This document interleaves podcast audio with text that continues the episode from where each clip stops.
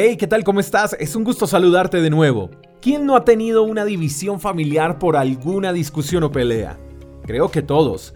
Pero lo triste es que muchas familias no logran llegar a acuerdos y dan paso a la división y prefieren vivir así antes que ceder y arreglar el asunto. Prefieren perder un familiar que el orgullo. Y eso es trágico porque mientras no se solucionen las peleas en una familia, esta se estará desintegrando poco a poco y esto ocasionará un daño emocional terrible en cada uno de sus miembros. Marcos capítulo 3 verso 25 dice, una familia dividida por peleas se desintegrará lo curioso es que una vez se ha solucionado la pelea, se llega a la conclusión que lo que provocó esa pelea fue una tontería.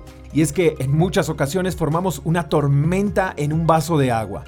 Y a eso se debe sumar que convivir con varias personas, con temperamentos, carácter, eh, distintos al nuestro, es complicado. Y se torna más difícil aún cuando pretendemos que esas personas que conviven con nosotros, que son tan diferentes a nosotros, sean iguales a nosotros. Pero aquí el objetivo de la enseñanza no es velar por quién tiene la razón. Porque ahí el orgullo sacará ventaja. Lo que Dios nos está enseñando es que por lo que deben velar todos los miembros de una familia es por la unidad y no permitir que se pierdan los estribos y se falte al respeto por una pelea, porque las peleas van a traer división y van a desintegrar a las familias. Es preferible perder una pelea que perder a la familia por defender nuestras posiciones. Y para eso cada miembro de la familia debe renunciar al orgullo, reconocer sus errores y aprender a decir lo siento y los demás miembros deben divorciarse de la crítica, de los juicios, deben morir al yo tenía la razón, yo se los dije, ustedes no hacen caso. La familia, mi querido amigo, no debe ser un campo de batalla, sino un campo donde se siembra y se recoge amor, donde se siembra y se recoge perdón, donde se siembra y se recoge diálogo, respeto, unidad.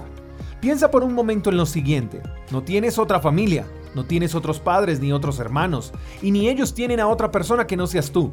Entonces debes aprender a ver los miembros de tu familia como equipo y no como contrincantes, y tú también debes hacer la tarea para que ellos te vean de esa manera.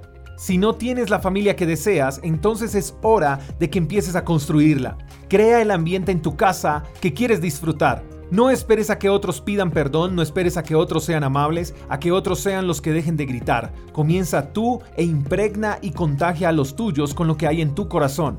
No es tarea fácil y nadie dijo que lo sería, pero genera el ambiente en el que deseas vivir. Si hay que pelear, que sea por mantener la familia unida.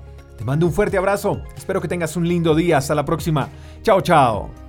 Gracias por escuchar el devocional de Freedom Church con el pastor J. Echeverry.